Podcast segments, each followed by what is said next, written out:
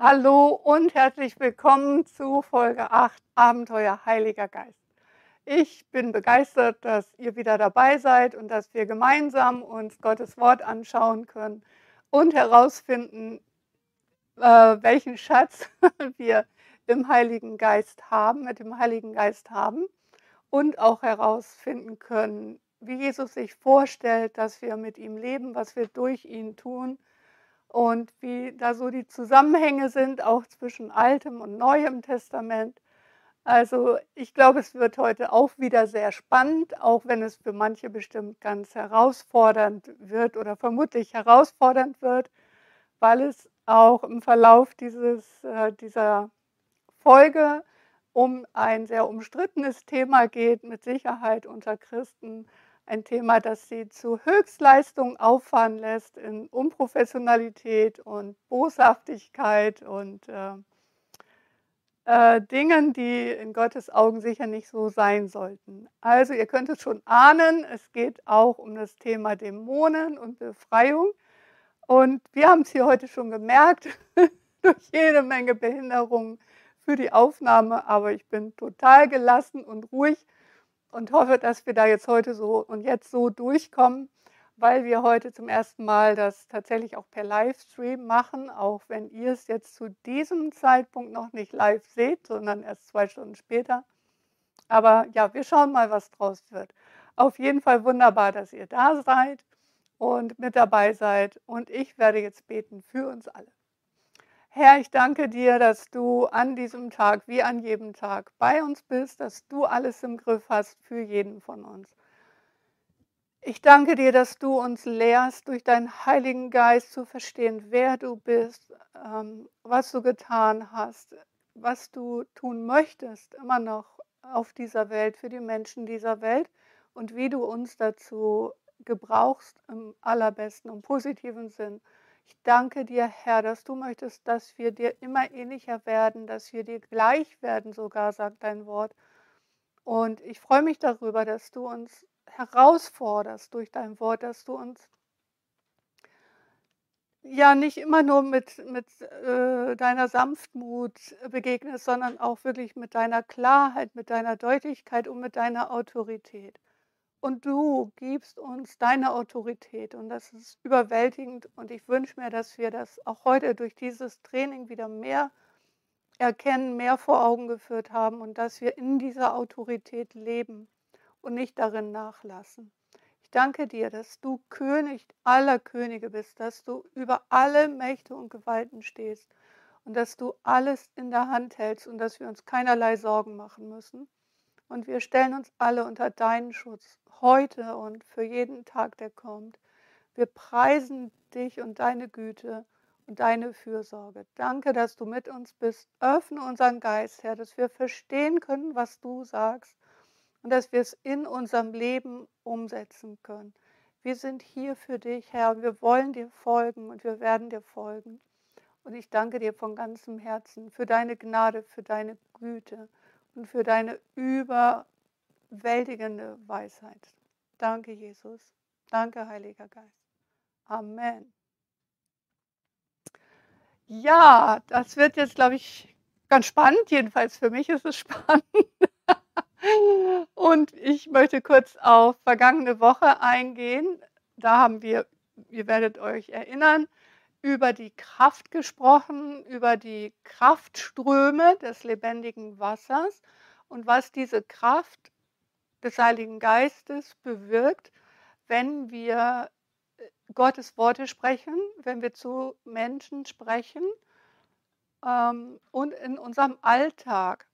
Und das Ganze aufgebaut auf der Tatsache, dass über Jesus gesagt wird in den Evangelien, dass er spürte, dass Kraft von ihm ausging oder dass Kraft zu heilen da war es wird auch über die Kraft der Worte gesprochen und so weiter. Ich nehme mal an, dass ihr das letzte Woche gehört habt. Wenn nicht, dann, dann hört euch Folge 7 an gerne. Und ich möchte heute mit euch da weitergehen und auf ein spezielles Thema näher eingehen. Und da geht es tatsächlich ähm, um, tja, man kann es grob Befreiung sagen, man muss dieses Wort aber auch nicht benutzen. Es geht letztendlich darum, dass wir aufgefordert sind, uns darum zu kümmern, dass das Reich Gottes sichtbar wird, indem das Reich der Finsternis offenbar gemacht wird und vertrieben wird. Und ich möchte euch, bevor wir dann näher einsteigen, wunderschöne Verse aus Epheser lesen, äh, vorlesen oder mit euch lesen. Und ähm, da geht es nochmal um die Kraft, über die wir letzte Woche gesprochen haben und um einige andere Themen. Aber das möchte ich gerne als Einstieg lesen und dann schauen wir mal, wie wir weiter vorankommen.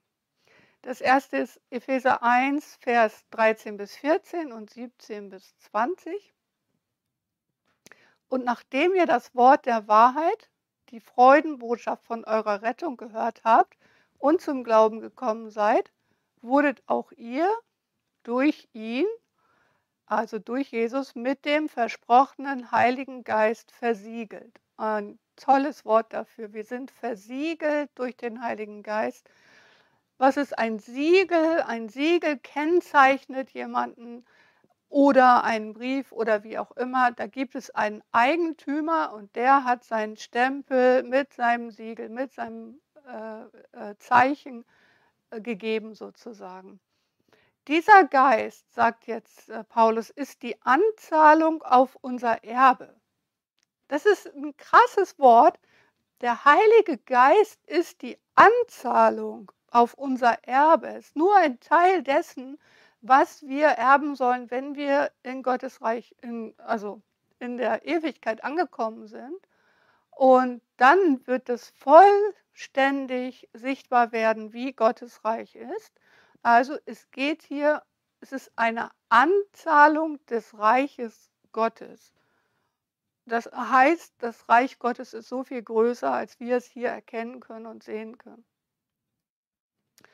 Also dieser Geist ist die Anzahlung auf unser Erbe und die Garantie für die vollständige Erlösung seines Eigentums. Der Heilige Geist garantiert, dass wir bei Jesus ankommen werden, bei Gott im Himmel ankommen werden. Und hier kann man auch sehen, dass Menschen, die nicht den Heiligen Geist angenommen haben und nicht im Heiligen Geist leben, die Menschen sind, die immer noch sagen häufig, ich weiß gar nicht, ob ich wirklich bei Jesus ankomme. Diese Menschen haben etwas sehr Grundlegendes nicht verstanden, nämlich dass Jesus sie teuer erkauft hat, versiegelt hat mit seinem Geist und dass der Geist die Garantie ist dafür, dass du bei Jesus ankommst. Ähm, und der Geist führt dich dahin, wenn du ihn lässt, so zu leben, dass es Gott gefällt und dann kommst du bei ihm an. Es gibt also keinen Grund zum Zweifeln, wenn du den Heiligen Geist hast, wenn du nach seinen Vorgaben und nach den Vorgaben des Wortes Gottes lebst, dann wird er dir im Inneren die Gewissheit geben, ja, ich bin erlöst durch Jesu Blut und ich werde sein Reich vollständig sehen, ich werde vollständig mit Jesus verbunden sein und ihm begegnen, wenn ich gestorben bin. Und dann steht hier, auch das dient zum Lob seiner Herrlichkeit. Und ich bete, dass der Gott unseres Herrn Jesus Christus, der Vater der Herrlichkeit, euch durch seinen Geist Weisheit gibt und euch zeigt, wie er selbst ist, dass ihr ihn erkennen könnt. Also der Geist ist, was ich immer wieder sage, die Person Gottes, die uns dahin führt, zu, zu äh, erkennen, wie der Vater ist, wer der Vater ist, wie er selbst ist. Und dann ergebe euren, Her eurem Herzen erleuchtete Augen, damit ihr seht, zu welch großartiger Hoffnung er euch berufen hat. Hoffnung auf das, was kommt. Hoffnung ist immer auf etwas, das kommt, gerichtet zu welch großartiger Hoffnung er euch berufen hat und damit ihr wisst, wie reich das herrliche Erbe ist, das auf euch, die Heiligen, wartet, damit ihr erkennt, wie überwältigend groß die Kraft ist. Hier ist sie, die Kraft. Wie überwältigend groß die Kraft ist, die in uns Gläubigen wirkt. Die Kraft des Geistes wirkt in uns. Und dann sagt Paulus, die Kraft, die nur zu messen ist an der gewaltigen Macht, die er an dem Messias wirken ließ, als er ihn von den Toten auferweckte und ihn in den himmlischen Welten an seine rechte Seite setzte. Also die Kraft, die in uns wirkt, kann nur gemessen werden an der Kraft, die Gott eingesetzt hat, um Jesus äh, vom Tod aufzuerwecken und ihn dann wieder an seine rechte Seite zu holen. Das ist einfach krass, wenn ihr euch das vor Augen malt. Diese Kraft ist in uns wirksam. Die Kraft, die Jesus von den Toten auferweckte, die Kraft, die Gott selbst eingesetzt hat, das ist der Maßstab. Das heißt, wenn das der Maßstab ist, sind unfassbare, unvorstellbare Dinge möglich. Und dann in Epheser 2, Vers 10. In Christus Jesus sind wir Gottes Meisterstück. Es ist einfach, ich sage immer wieder den Menschen, beleidige doch nicht Gott, indem du von dir redest, als wärst du minderwertig.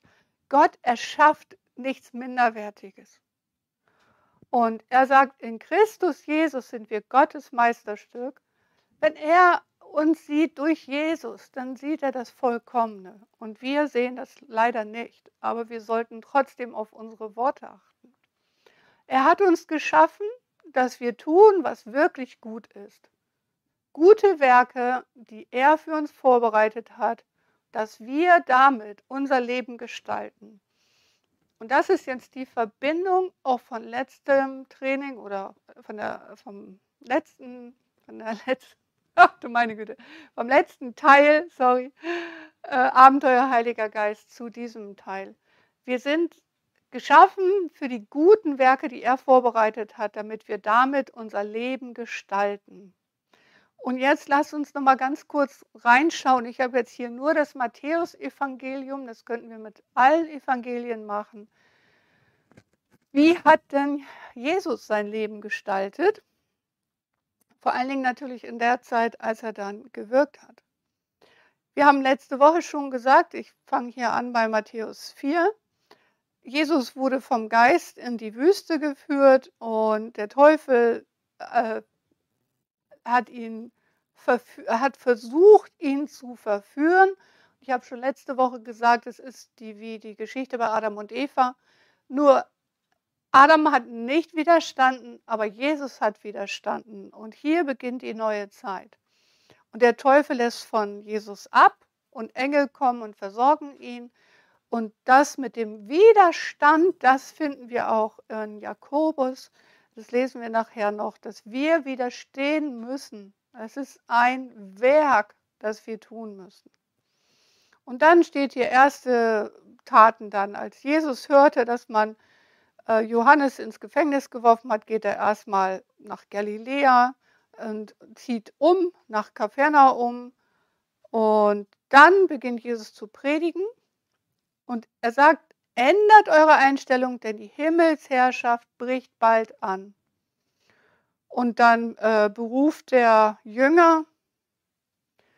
Und dann steht, er zog in ganz Galiläa umher, lehrte in den Synagogen, verkündigte die Freudenbotschaft. Oh meine Güte, das Evangelium ist eine Freudenbotschaft tatsächlich.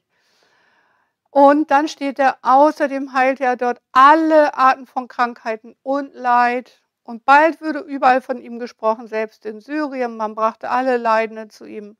Menschen, die an den unterschiedlichsten Krankheiten und Beschwerden litten, auch Besessene, Anfallskranke und Gelähmte, er heilte sie alle.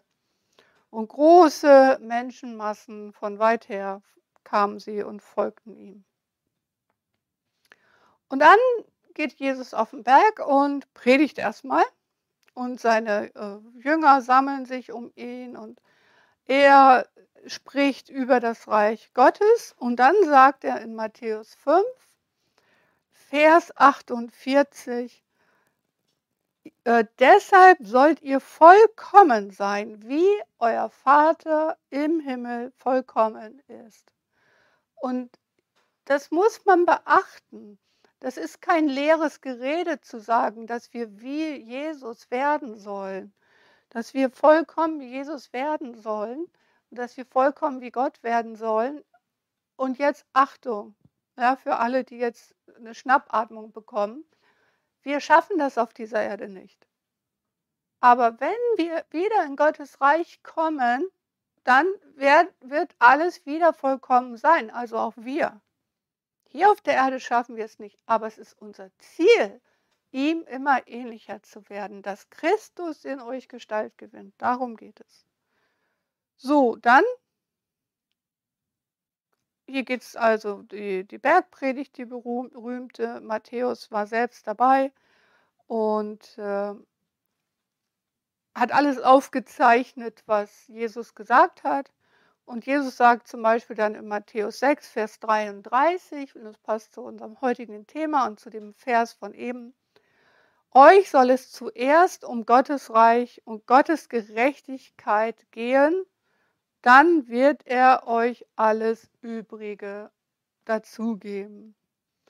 Wenn wir das glauben können, dann sind wir weit gekommen. Sorgt euch also nicht um das, was morgen sein wird, denn der Tag morgen wird für sich selbst sorgen. Die Plagen von heute sind für heute genug. Aber nochmal Vers 33, es soll euch zuerst um Gottes Reich gehen. Ihr sollt die Werke des Reiches vollbringen, die Werke Gottes vollbringen. Und für alles andere sorgt Gott. Es sind unglaublich tolle Verheißungen.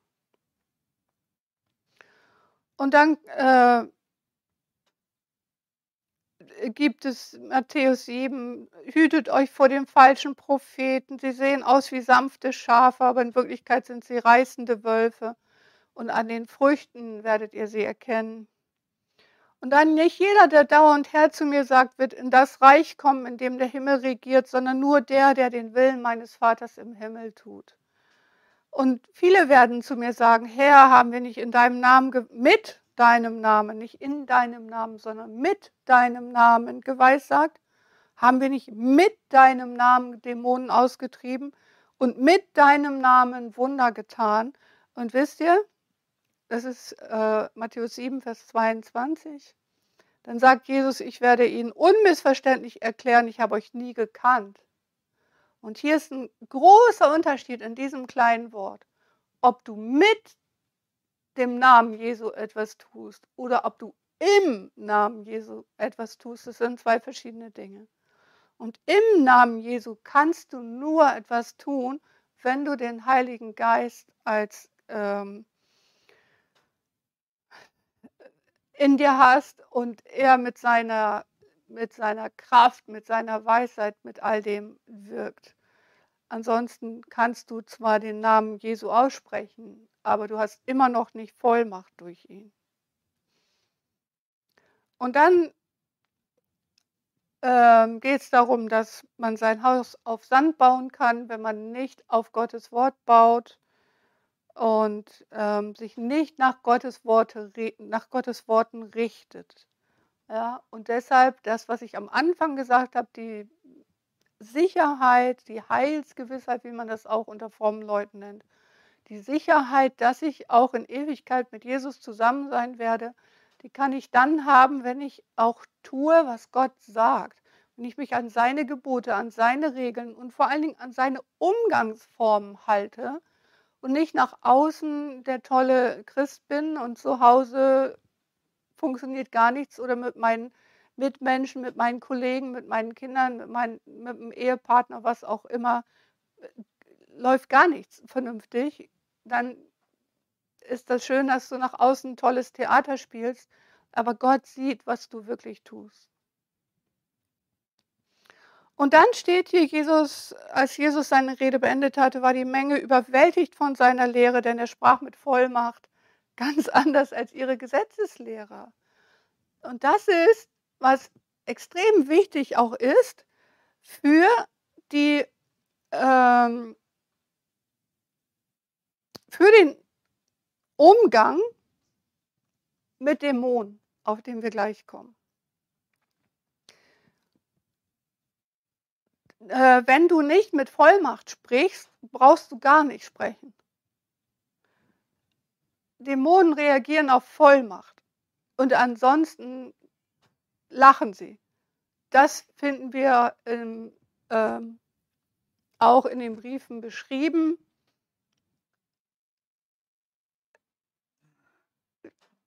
Ich glaube, wir haben eine kleine Unterbrechung, so wie das aussieht. Okay, wir haben ein Kästchen um das Gesicht, aber das muss uns jetzt nicht weiter stören. Vielleicht können wir das Problem mit dem Kästchen gleich beheben. Auf jeden Fall werden wir jetzt mit diesem Training hier weitermachen. So, als Jesus dann vom Berg heruntergestiegen war, zog er weiter und eine große Menschenmenge folgte ihm. Dann als erstes ein Aussätziger kommt, wirft sich vor ihm nieder. Das habe ich letzte Woche schon erörtert wenn du willst, kannst du mich reinmachen. Und Jesus berührte ihn mit der Hand und sagte, ich will es, sei rein. Und sofort verschwand der Aufsatz und äh, Aussatz, Aufsatz, Aussatz und er war rein. Dann trifft Jesus in Kapernaum ein und dort trifft er äh, einen dort stationierten Hauptmann und dieser Hauptmann sagt, mein Diener liegt gelähmt zu Hause und hat furchtbare Schmerzen. Und Jesus sagt wieder das Wort will, ich will kommen und ihn heilen. Über das Will und Wollen haben wir letzte Woche ausführlich gesprochen. Und der Hauptmann sagt, ich bin es gar nicht wert, dass du unter mein Dach kommst. Und das hat auch damit zu tun, dass es ein römischer Hauptmann ist und ein Jude durfte eigentlich gar nicht in das Haus eines Unreinen so ohne weiteres gehen, ja. Und er sagt, ich bin es nicht wert, dass du unter mein Dach kommst, sprich nur ein Wort und mein Diener wird gesund. Und er sagt, und hier geht es um Vollmacht und Autorität. Ich unterstehe auch dem Befehl von Vorgesetzten und habe meinerseits Soldaten unter mir. Sage ich zu einem von ihnen gehe, dann geht er und zu einem anderen kommen, dann kommt er. Und wenn ich zu meinem Diener sage, tu das, dann tut er es.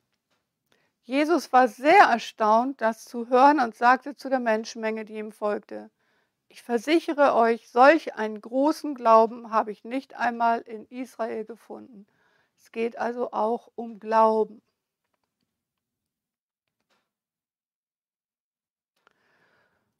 Und dann sagt er, aus allen Himmelsrichtungen werden viele Menschen kommen und zusammen mit Abraham, Isaac und Jakob ihre Plätze im Reich des Himmels einnehmen. Aber die Bürger des Reiches werden hinausgeworfen in die tiefste Finsternis. Dort fängt dann das große Weinen und Zähneknirschen ein. Interessant, die Bürger des Reiches, die Reichsbürger, ja, Darauf sagte Jesus zu dem Hauptmann, du kannst gehen, was du mir zugetraut hast, soll geschehen. Und zur selben Zeit wurde der Diener gesund, weil Jesus es gesagt hat. Und aufgrund von Glauben. Dann kommt Jesus in das Haus von äh, Petrus Schwiegermutter und er berührt ihre Hand und das Fieber verschwindet. Sie steht auf und für, sorgt für sein Wohl. Dann bringt man viele Besessene zu ihm er vertrieb ihre bösen Geister durch sein Wort und heilte alle Kranken. Und dann wird nochmal Jesaja 61 zitiert: Er nahm unsere Schwachheiten auf sich und lud sich unsere Krankheiten auf.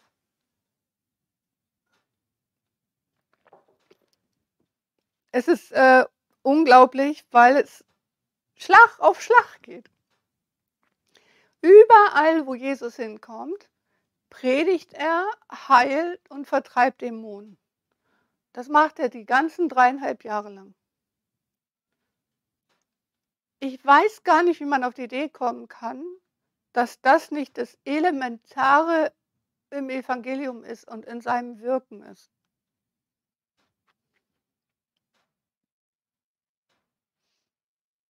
Dann steigt Jesus ins äh, äh, Boot und erst äh, nimmt er noch neue Jünger auf und dann steigt Jesus ins Boot und seine Jünger folgen ihm. Dann kommt ein schwerer Sturm auf und so dass die Wellen das Boot zu begraben drohten, aber Jesus schlief.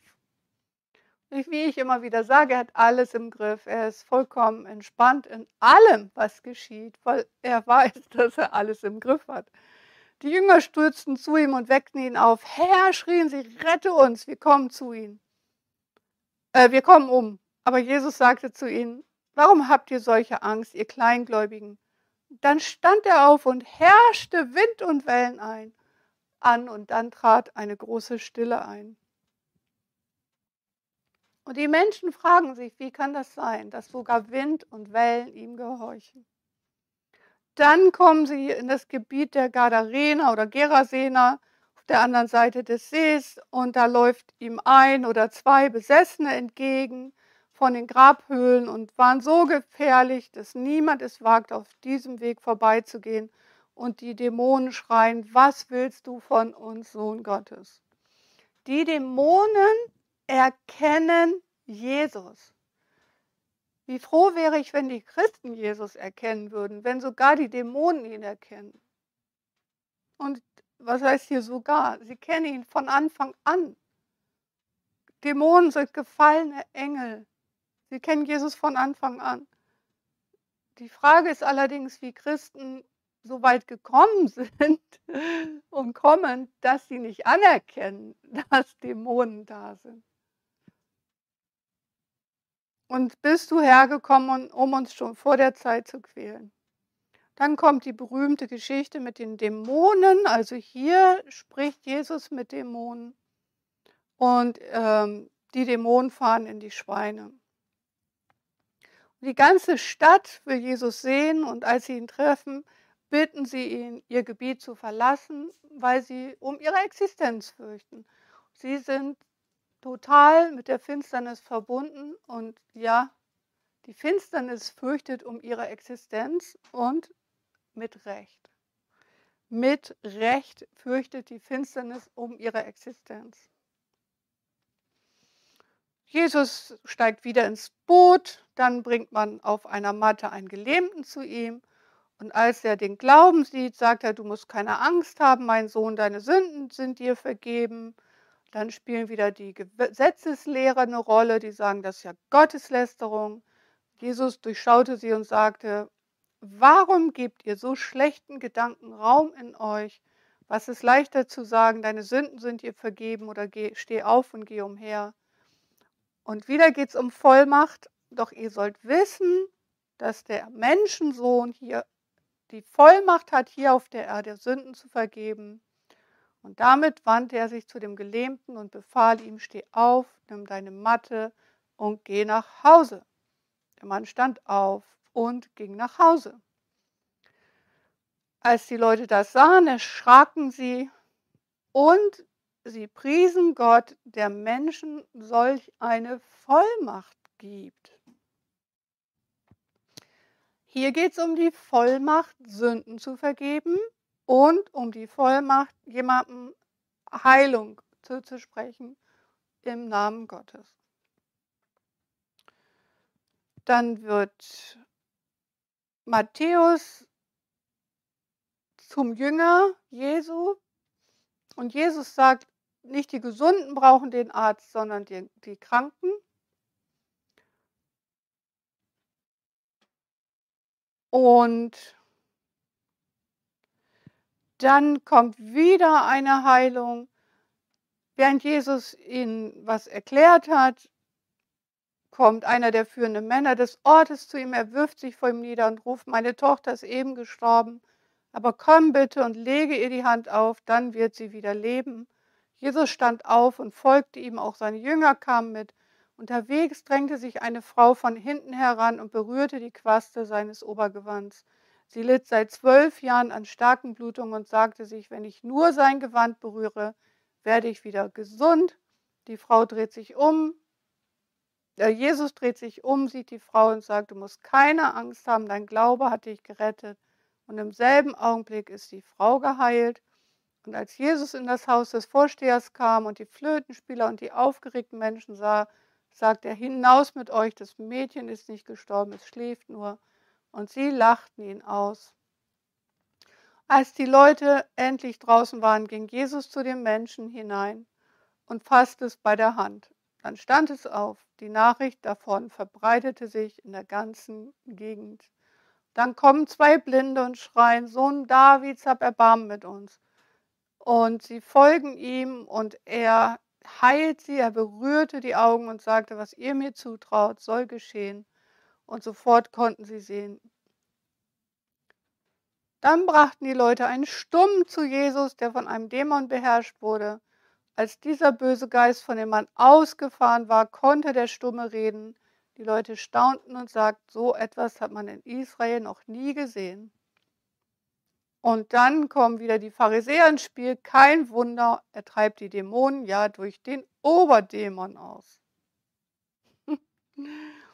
Jesus zog durch alle Städte und Dörfer in dieser Gegend. Er lehrte in den Synagogen, verkündigte die Botschaft vom Reich Gottes und heilte alle Kranken und Leidenden. Als er die vielen Menschen sah, ergriff ihn tiefes Mitgefühl, denn sie waren hilflos und erschöpft wie Schafe ohne Hirten. Dann sagte er zu seinen Jüngern, die Ernte ist groß, aber es gibt nur wenig Arbeiter. Bittet deshalb den Herrn der Ernte, Ernte mehr Arbeiter auf seine Felder zu schicken. Und dann kommt Matthäus 10. Jesus rief die zwölf Jünger zusammen und gab ihnen Vollmacht, die bösen Geister auszutreiben und jede Krankheit und jedes Leiden zu heilen. Dann wählt Jesus zwölf Apostel aus und dann sagt er ihnen, geht und verkündigt ihnen, die Himmelsherrschaft bricht bald an, heilt Kranke, weckt Tote auf, macht Aussätzige rein, treibt Dämonen aus.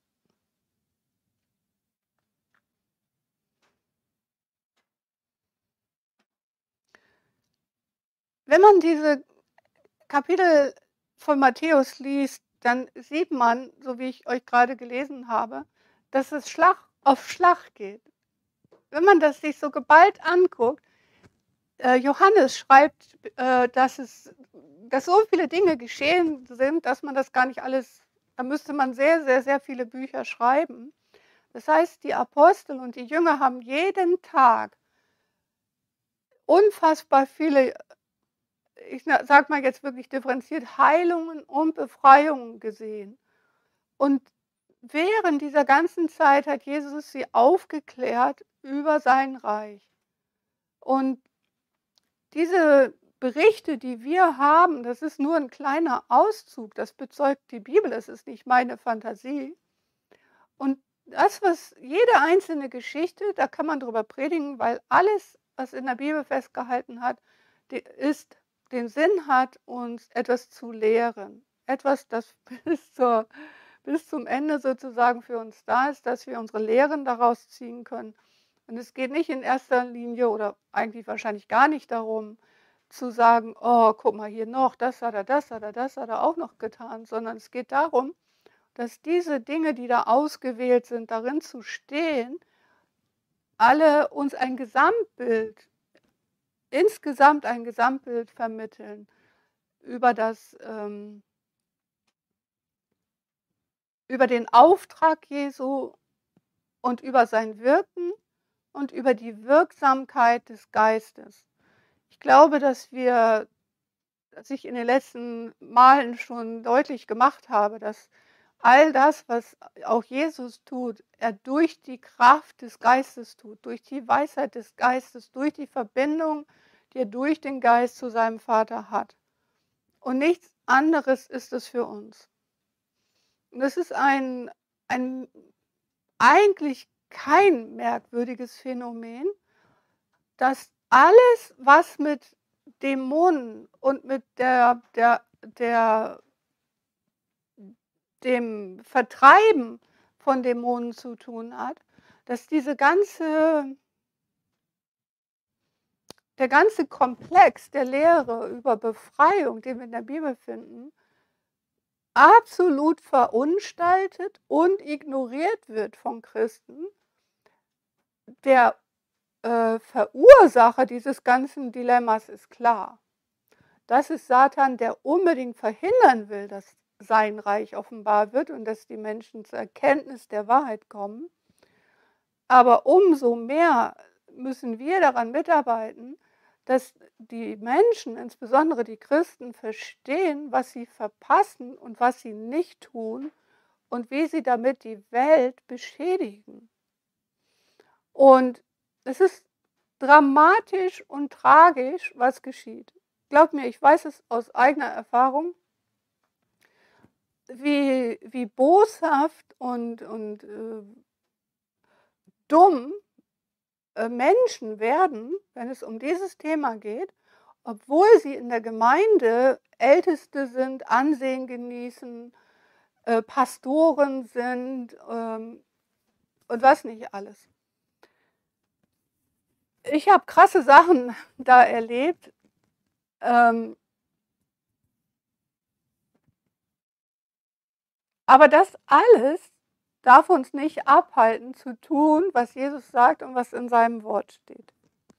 Ich möchte euch Matthäus 12, Vers 28 äh, vorlesen und es wird da sicherlich gleich erscheinen. Und das ist Originalton Jesus. Wenn ich aber die Dämonen durch den Geist Gottes austreibe, dann ist das Reich Gottes schon zu euch gekommen. Das ist ein wirklich krasser Vers, wo Jesus ganz klar macht, ich bin gekommen, um Dämonen auszutreiben durch Gottes Geist, damit Gottes Reich sichtbar wird. Es ist also ein Zeichen des Reiches Gottes, wenn Dämonen verschwinden. Zu wem spricht Jesus denn hier? Er spricht zu den Juden. Warum muss er zu den Juden sprechen, wenn es so ist, wie manche fälschlicherweise, äh, was heißt manche, viele, die sich da auch damit nicht auseinandersetzen wollen und das einfach platt ablehnen wollen, was Jesus da getan hat, ähm, wenn da gesagt wird, also der Vers Gottes verfälscht wird aus Johannes 8, wen der Sohn frei macht, der ist wirklich frei. ja, Halleluja, wen der Sohn frei macht, der ist wirklich frei. Das Problem ist nur, dass vorher in Johannes 8 Jesus deutlich erklärt, dass um frei zu werden, die Wahrheit erkannt werden muss. Und das provoziert die Pharisäer und die anderen Menschen so dermaßen, dass sie Jesus steinigen wollen. Und das muss man sich mal vor Augen führen, dass die Wahrheit zur Steinigung führt. Zur versuchten Steinigung, muss man sagen.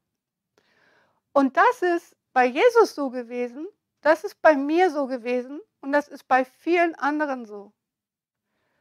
Heutzutage ist so eine Steinigung geschieht durch Rufmord, durch, durch unwahre Behauptungen und Beschuldigungen und was nicht alles. Die Wahrheit macht frei. Wenn wir Jesus die Wahrheit bekennen und er die Chance bekommt, durch seinen Geist uns freizusetzen von unsauberen Mächten, also von Dämonen in in alle möglichen Richtungen. Wir werden da mit Sicherheit noch ausführlicher drauf äh, kommen, auch wie das geht und wie überhaupt Finsternismächte in einen Menschen gelangen. Aber eins ist klar, und ich hoffe, das ist am Ende dieses äh, Teils äh, noch viel klarer, als es euch jemals vorher gewesen ist. Ich möchte euch ähm, Kolosser 2, Vers 15 lesen.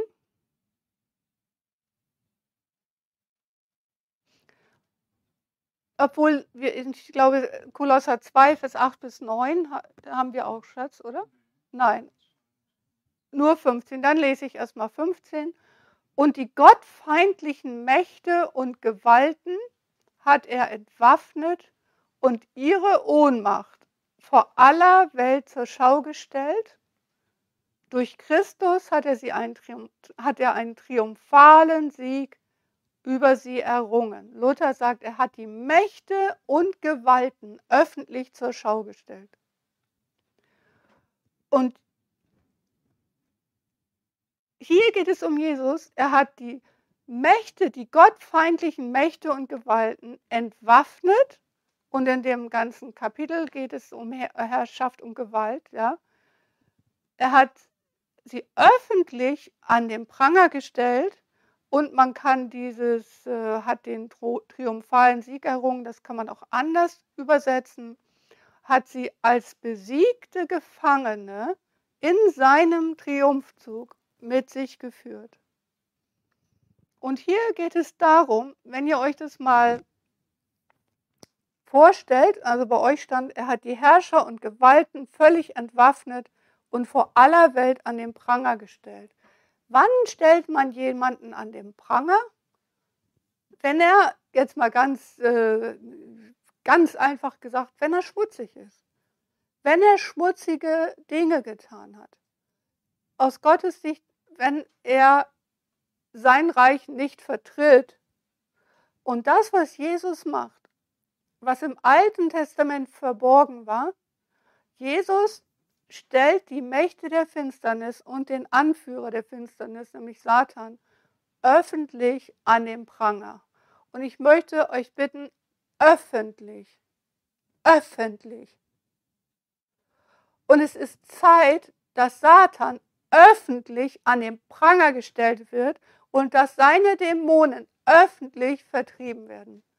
Und Jesus hat, ist niemals irgendwo ins Verborgene gegangen, er hat gesagt, Freunde, nehmt alle Besessenen mit und lasst uns irgendwo zurückziehen in einen Keller, wo uns keiner findet. Und dann schauen wir mal, dass die Dämonen verschwinden. Er hat gesagt, dazu bin ich gekommen, dass Kranke gesund werden, dass Blinde sehen werden und dass Gefangene frei werden. Und Jesus hat öffentlich die, die an den Pranger gestellt wurden von Satan, öffentlich befreit und dann Satan an den Pranger gestellt und gesagt, du bist es. Und die Dämonen an den Pranger gestellt, ihr seid es. Und jeder kann sehen, wenn ihr in die Schweine fahrt, was es für ein Geschrei gibt.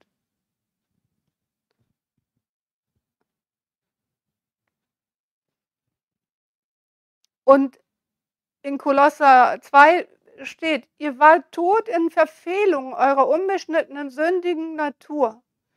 Und doch jetzt hat Christus, hat Gott euch mit Christus lebendig gemacht und hat alle Verfehlungen vergeben. Und er hat die Herrscher und Gewalten völlig entwaffnet. Und vorher steht da, denn in Christus allein wohnt die ganze Fülle des göttlichen leibhaftig. Und ihr habt euch bereit erklärt, euch von ihm beschneiden zu lassen, von Jesus, und nicht mehr diesen Versuchungen und der Sünde nachzulaufen, und dadurch seid ihr frei geworden und werdet ihr frei, je mehr ihr euch von diesen Dingen verabschiedet und je mehr ihr den Mächten der Finst die Mächte der Finsternis offenbar macht und, ähm, off ähm, und öffentlich darstellt, jetzt öffentlich in Anführungsstrichen, offen darstellt, was sie tun und wie sie euch beschädigen und wie sie euch verführen. Und ihr müsst sie loswerden. Und das, was Jesus immer wieder zeigt, ist, dass Dämonen im Inneren von Menschen sind und er sie aus dem Inneren vertreibt durch seinen Geist, damit der Geist Gottes Raum hat im Menschen.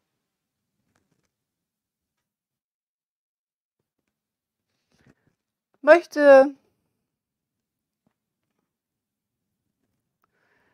hier äh, ich muss gerade überlegen, wie wir, wie wir weitermachen. Ähm, ich möchte ganz kurz auf 1. Mose 3 eingehen. Es ist so spannend, Da steht in 1. Mose 3, Vers 1, die Schlange war listiger als all die Tiere, die Jahwe Gott gemacht hatte. Ist euch das jemals aufgefallen, dass Gott Satan mit einem Tier vergleicht und dass die Schlange ein Tier ist? Und die, ähm, die Hierarchie, die Gott hat, ist ganz klar, dass Menschen und Tiere nicht gleichgesetzt sind. Dass Tiere weniger sind als Menschen. Und das muss man mal sacken lassen und dann kann man getrost jede Angst vor Satan verlieren.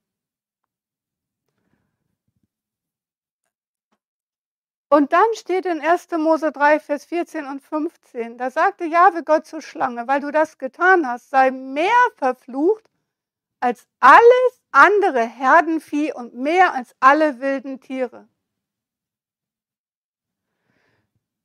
Ist es krass? Ist euch das schon jemals aufgefallen?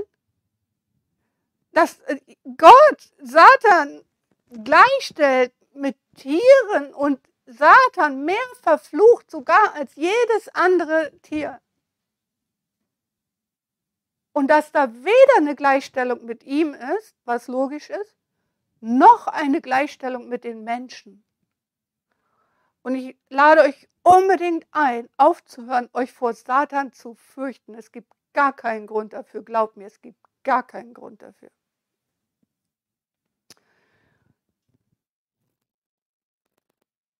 Die, und dann steht da, kriech auf den Bauch und schlucke Staub dein Leben lang.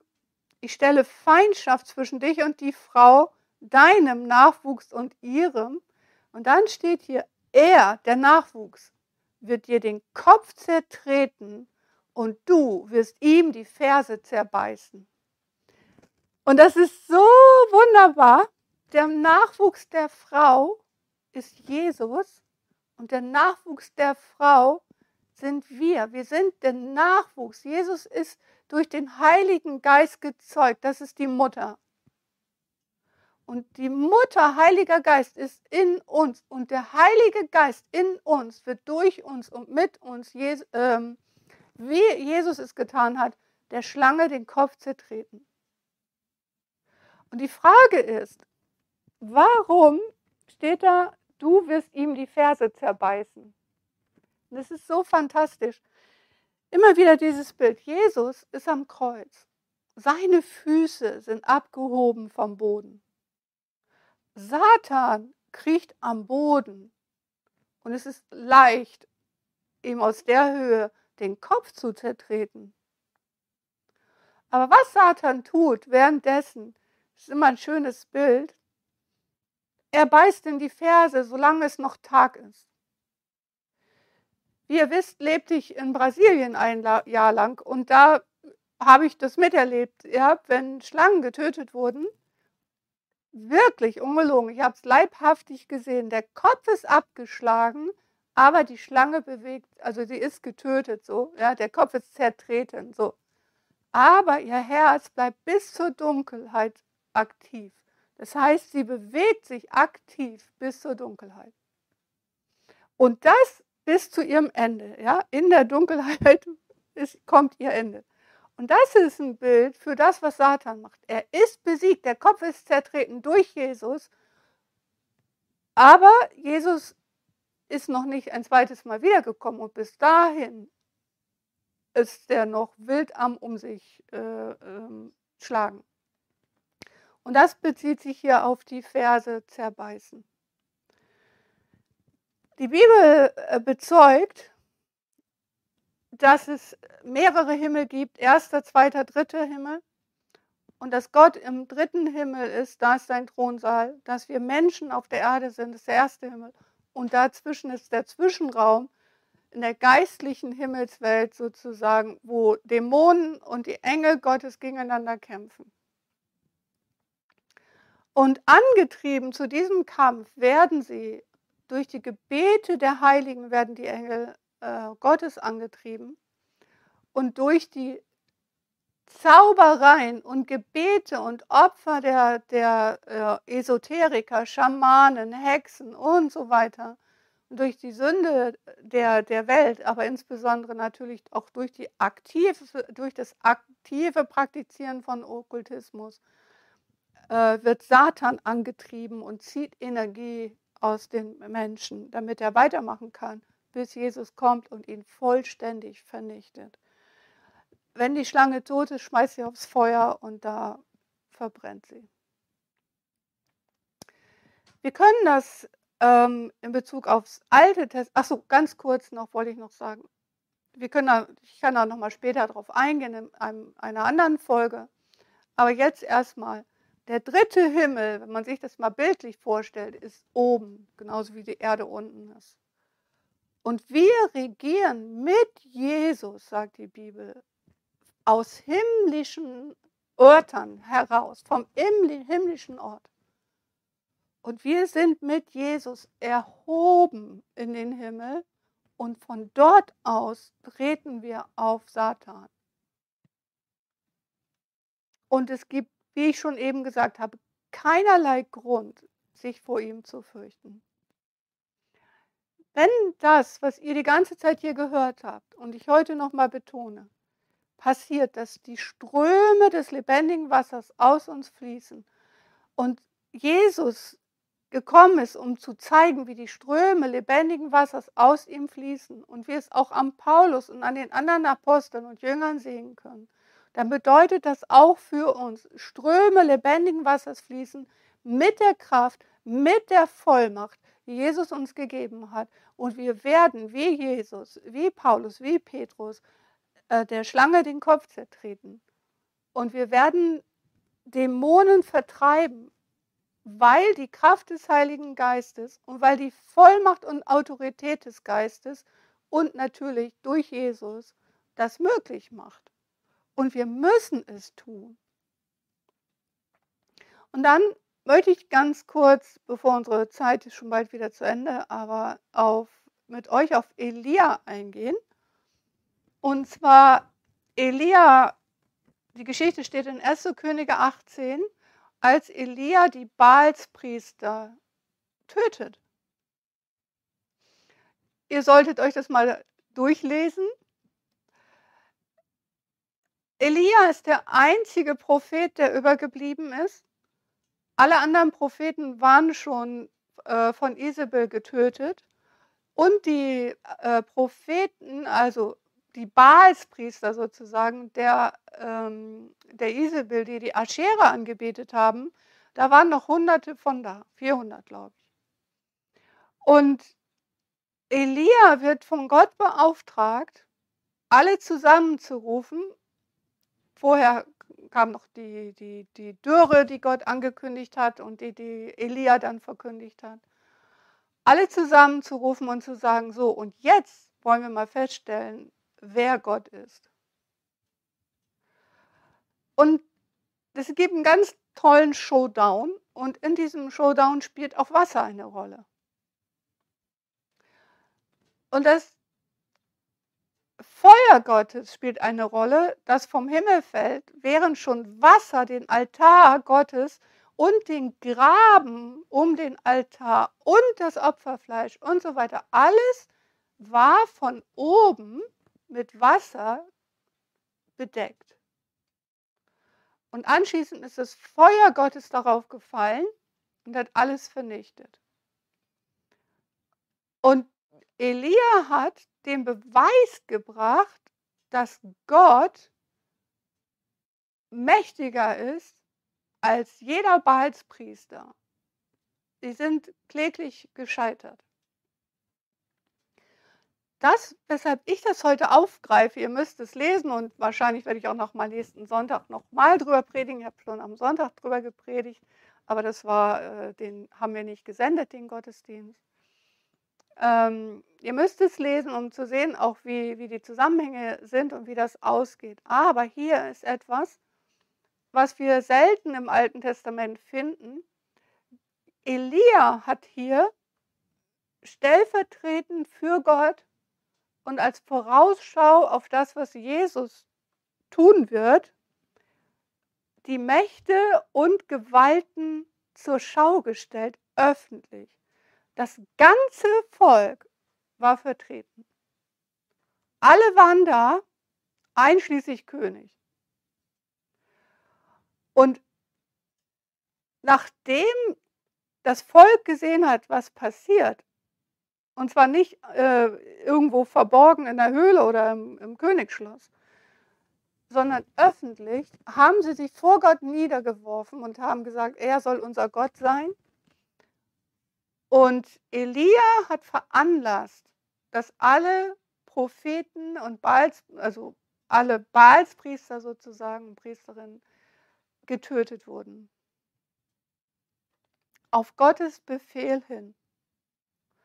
Und da finden wir schon das Öffentliche zur Schau stellen und das Vernichten der Dämonen, der Finsternis. Im Alten Testament finden wir wenig darüber oder fast gar nichts über die Existenz Satans. Deshalb ähm, ist es auch so schwierig, dass Leute verstehen, da muss man die richtigen Stellen lesen, dass Satan laut Bibel ein gefallener Engel ist. Ähm, wenn man jetzt hier auf 1. Mose guckt, puh, ähm, ja, sieht man, welche Stellung er bei Gott hat. Ähm, und das Ganze hat damit zu tun, dass erst als Jesus mit seinem Wirken beginnt, ähm, die Finsternis offenbar gemacht wird, ähm, weil das Jesu Aufgabe ist, ähm, seine Aufgabe ist, das Reich Gottes wieder zurückzuerobern auf der Erde. Und wie gesagt, es fängt mit, ähm, mit der Versuchung in der Wüste an, die er besteht, die Abraham nicht bestanden hat. Äh, Adam, nicht Abraham, Adam. Und ähm, es geht weiter dass sofort, als er sein Wirken beginnt, Satan ihn äh, attackiert, das hatten wir gerade, er widersteht, und dann eine Sache nach der anderen offenbar wird. Dämonen der, des Aussatzes, Dämonen der Taubheit, der Stummheit, der Lähmung, äh, äh, der Besessenheit, all dieses. Und ja, es ist überwältigend. Es ist einfach überwältigend. Ähm, Elia hat die Befehle Gottes ausgeführt und Gott hat es vollbracht. Alles, was Elia vorbereitet hat, Gott hat es zum Abschluss gebracht und hat damit gezeigt, ich bin es.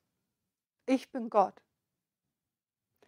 Jesus hat es ähm, auch öffentlich demonstriert und jeder konnte sehen, ich bin der Sohn Gottes, weil niemand außer Gott kann über Tod und Leben entscheiden. Und auch bei Elia und Elisa sehen wir, dass tote Kinder durch sie ins Leben gebracht wurden, ist eine Vorausschau auf das, was Jesus getan hat. Aber Elia und Elisa zum Beispiel, die haben ähm, nicht im Namen Jesu das getan, sondern sie haben ausgeführt, was Gott gesagt hat und sie haben das durch Gebet getan und gesagt, Herr, guck doch mal und hör doch mal und bitte tu doch mal.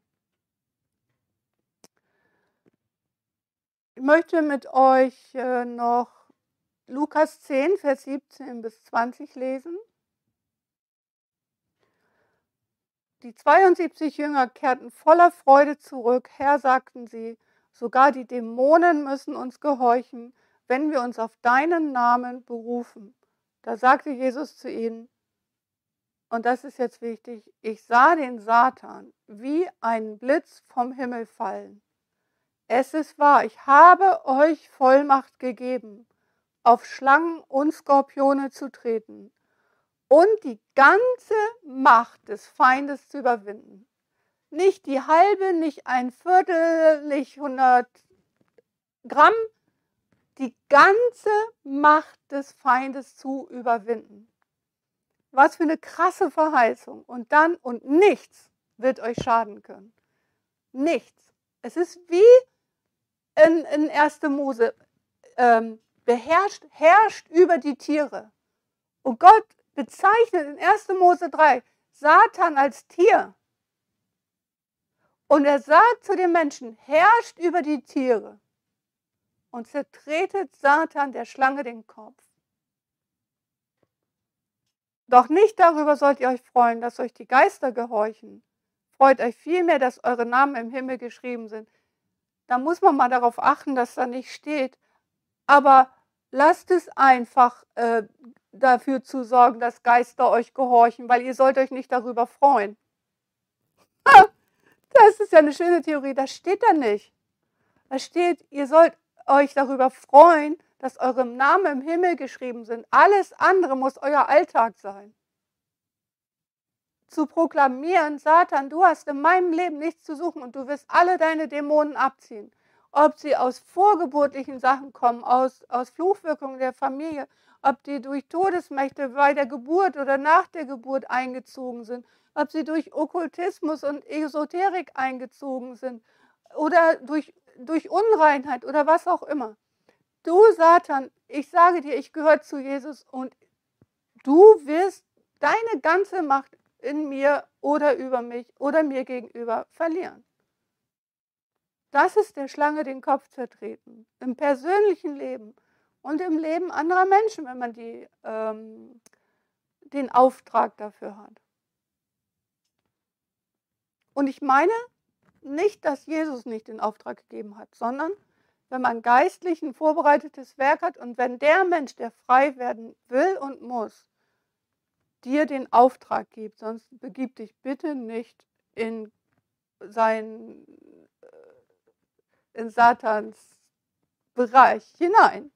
Ja, wenn du für jemand anders Dämonen vertreiben willst und du hast nicht die Erlaubnis desjenigen, und er kümmert sich nicht darum, dass, ähm, sich an die Regeln zu halten, dann solltest du das nicht tun.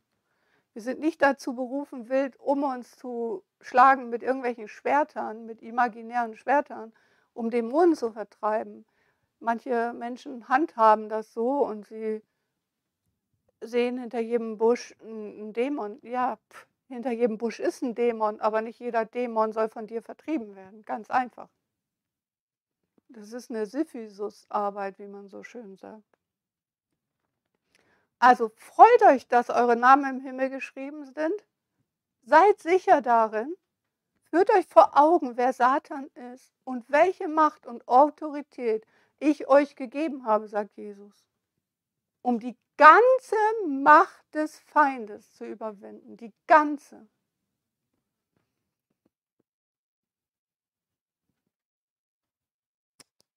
Und dann der wesentliche Satz, ich sah den Satan wie ein Blitz vom Himmel fallen. Das sagt Jesus. Das ist sein Auftrag. Deswegen ist er gekommen. Bis zu dem Zeitpunkt war es der Schlange erlaubt, war es Satan erlaubt, vor Gottes Thron zu treten. Das sehen wir an Hiob zum Beispiel. Und er konnte von Angesicht zu Angesicht mit Gott reden. Wobei, ich meine, das ist ein komisches Angesicht, wenn die Schlange im Staub liegt und Gott auf seinem Thron sitzt. Also der Kopf, der, der Kopf in den Sand gesteckt und keine Möglichkeit, ihn zu, richtig zu strecken. Ja. Und ähm, Jesus sagt hier, dadurch, dass ich gekommen bin und das, was Adam getan hat, rückgängig gemacht habe, ist Satan vom Himmel gefallen. Er hat keine Macht zur Anklage mehr. Und Jesus macht es vollständig am Kreuz. Er nimmt jeden Fluch auf sich, sagt Jesaja 53 zum Beispiel. Jeder Fluch wird von ihm ans Kreuz getragen. Und Satan kann sich nicht auf die alten Flüche berufen, wenn wir Jesus gestatten, sie ans Kreuz zu tragen oder an, auf sich zu nehmen am Kreuz. Und dann noch, unsere Zeit ist um, wir kommen sicherlich nochmal wieder darauf zurück, auch auf dieses ganze Thema. Meint ihr denn, die Schrift redet umsonst? Das ist Jakobus 4, Vers 5 bis 8. Meint ihr denn, die Schrift redet umsonst? Es ist schon bei diesem Satz.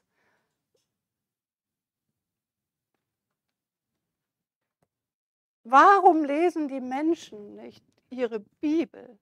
Warum wird nicht über das geredet, was Jesus getan hat und was er von uns erwartet?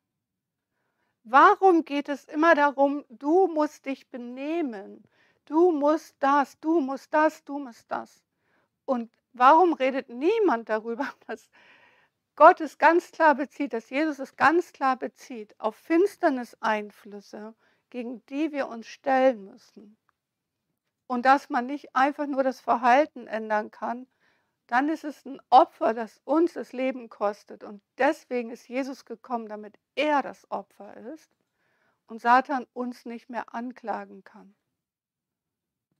Und es wäre so wichtig, darüber zu reden, über Heilung und Befreiung. Das ist die Haupt, das Haupt, der Hauptteil, den Jesus tut.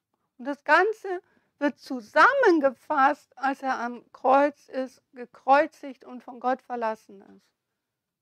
Das ist, er sammelt alles und trägt es ans Kreuz und überwindet Satan. Und Jesus hat schon ihn prophetisch vom Himmel fallen sehen. Und für viele Menschen ist Satan am Himmel. Und sie, sie sehen ihn da und sie glauben, er wäre da und sie beten ihn da an. Und sie glauben, er wäre der Widersacher Gottes. In Wirklichkeit ist er nichts. Auf jeden Fall nicht der Widersacher Gottes. Meint ihr denn, die Schrift redet umsonst? Gott wacht eifersüchtig über den Geist, den er in uns wohnen lässt. Über den Heiligen Geist wacht Gott eifersüchtig und deshalb will er nicht, dass unreine Geister, Krankheitsgeister, Fluchmächte in uns sind. Aber Gnade gibt er umso mehr. Deshalb sagt er, den Hochmütigen widersteht Gott, aber den Demütigen gibt er Gnade.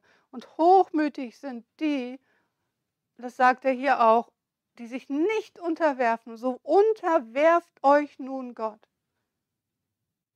Widersteht aber dem Teufel, dann wird er von euch fliehen. So unterwerft euch nun Gott, widersteht aber dem Teufel, dann wird er von euch fliehen. Nähert euch Gott, dann wird er euch auch nahe sein. Wascht die Hände, ihr Sünder, reinigt euer Herz, ihr Zwiespältigen. Und hier geht es genau darum, wenn du anerkennst, wie soll man das sagen? Wenn du dich nicht reinigst vor Gott, wenn du dich klärst, dass, dass die, die Dinge, die dich quälen, die dich belasten, dass es nicht von Gott kommt, sondern dass es aus der Finsternis kommt und dass Dämonen da äh, dich beherrschen und dich attackieren, dann unterwirfst du dich nicht Gott. Du leugnest sein System. Du leugnest, warum er gekommen ist. Er ist gekommen, um sein Reich aufzurichten und er demonstriert es dadurch, dass er Satan vertreibt und seine Dämonen.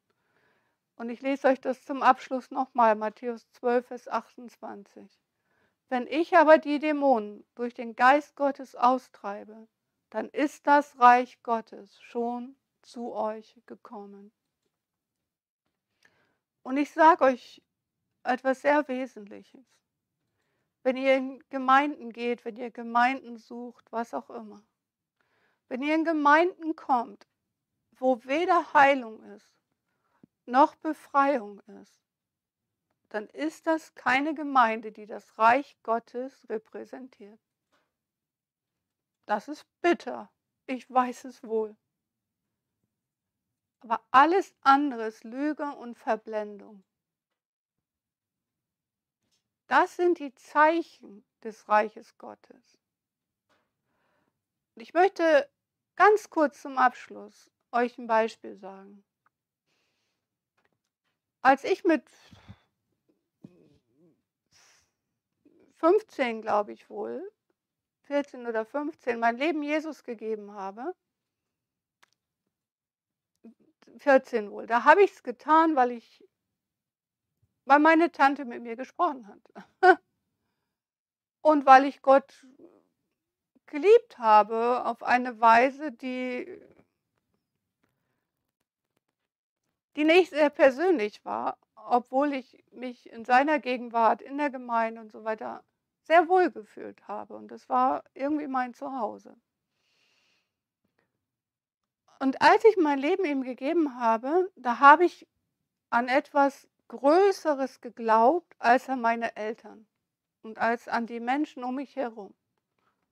Ich habe sehr massiv unter Liebesmangel gelitten und ich konnte verstehen, dass Gott mich über alles liebt.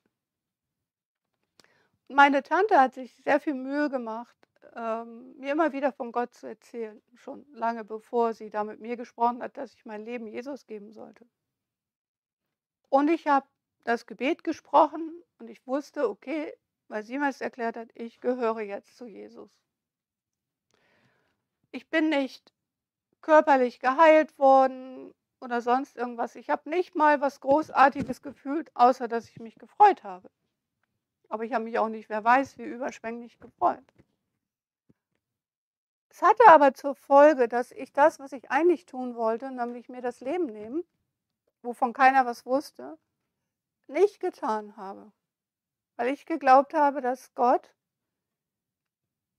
mich so liebt, dass ich ihn nicht enttäuschen sollte oder ich wollte ihn nicht enttäuschen, dass ich mir das Leben nehme. Ich habe an etwas Größeres geglaubt. Viele Jahre, das hat mich getragen. Dieser Glaube hat mich getragen. Ich habe gebetet, ich habe gesungen, wie man damals eben in der Gemeinde gesungen hat. Und viele Jahre später war ich in, in einer schwierigen, sehr, sehr schwierigen Beziehung. Ich war von dem Mann abhängig. Ich lebte quasi in Sünde. Und ich habe mich immer bemüht, auch vorher, die Dinge richtig zu machen und Gott zu gefallen. Ich wollte das tun aus Liebe. Das war, das war Liebe und wäre ich zu dem Zeitpunkt gestorben, wäre ich zu Gott gekommen. Also es war Liebe zu Gott. Aber ich hatte keine persönliche Erfahrung. Oder nur minimal, so kann man das sagen. Ich habe Gebetserhörungen erlebt, aber ich hatte nur minimal persönliche Erfahrungen mit Gott. Und ich lebte also in Sünde mit diesem Mann und ich wollte mich von ihm lösen. Und ich bräuchte drei oder vier Anläufe, bis mir am Ende ein Pastor geholfen hat, weil ich von diesem Mann abhängig war. Aufgrund der Tatsache, dass ich von ihm körperliche Zuwendung bekommen habe. Er war ansonsten nicht, na, er war eher frauenfeindlich.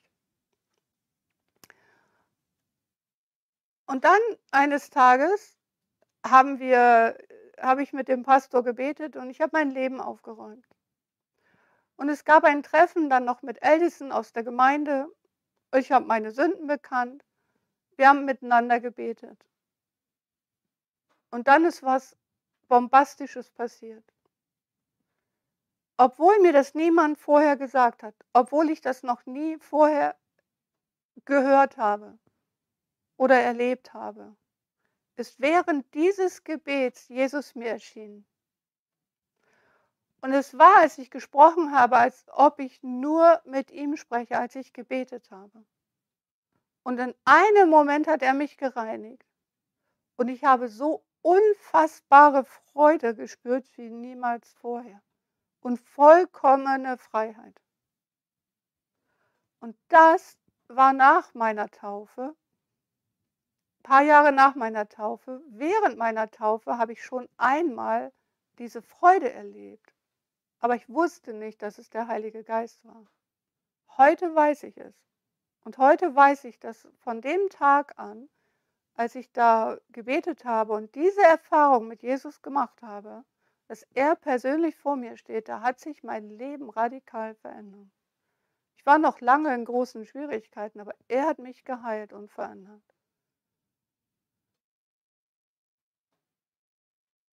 Wir brauchen persönliche Erfahrung und wenn wir nicht Dämonen vertreiben, dann wird der Heilige Geist nicht in uns so viel Raum gewinnen, dass wir persönliche Erfahrungen mit Jesus machen und dass wir Menschen in Freiheit führen können, was unser Auftrag ist. So, ich hoffe, dass, ich denke mal, dass das jetzt sehr überzogen ist hier, aber ich hoffe, dass es für euch wesentlich war, dass ihr darüber ins Nachdenken kommt, dass ihr aufhört, euch zu fürchten vor Dämonen und dass ihr widersteht, so wie die Bibel es sagt, widersteht Satan. Und vielleicht greife ich das nächste Woche nochmal auf. Ich muss mal schauen, was der Heilige Geist sagt. Aber es gibt einen Unterschied von innen und außen. Und was innen ist, muss rausgetrieben werden. Und was uns dann von außen attackieren will und belügen und, und verführen will, dem müssen wir widerstehen und das wegschicken. Und, ich, und das gehört zu unserem Auftrag. Wenn die Ströme lebendigen Wassers durch uns fließen, dann muss das bewirken, dass Heilung geschieht, so wie bei Jesus, und dass Dämonen öffentlich zur Schau gestellt werden und fliehen. So seid gesegnet mit Vollmacht und Autorität und Mut zu widerstehen und das öffentlich zu demonstrieren in Jesu Namen. Uh, ich segne euch und ganz besonders jetzt auch nach dem Hören mit Schutz. Lasst euch nicht attackieren, sondern sagt im Namen Jesu, alle Finsternis bleibt mir fern. Danke, Herr, für diesen Tag. Amen und tschüss.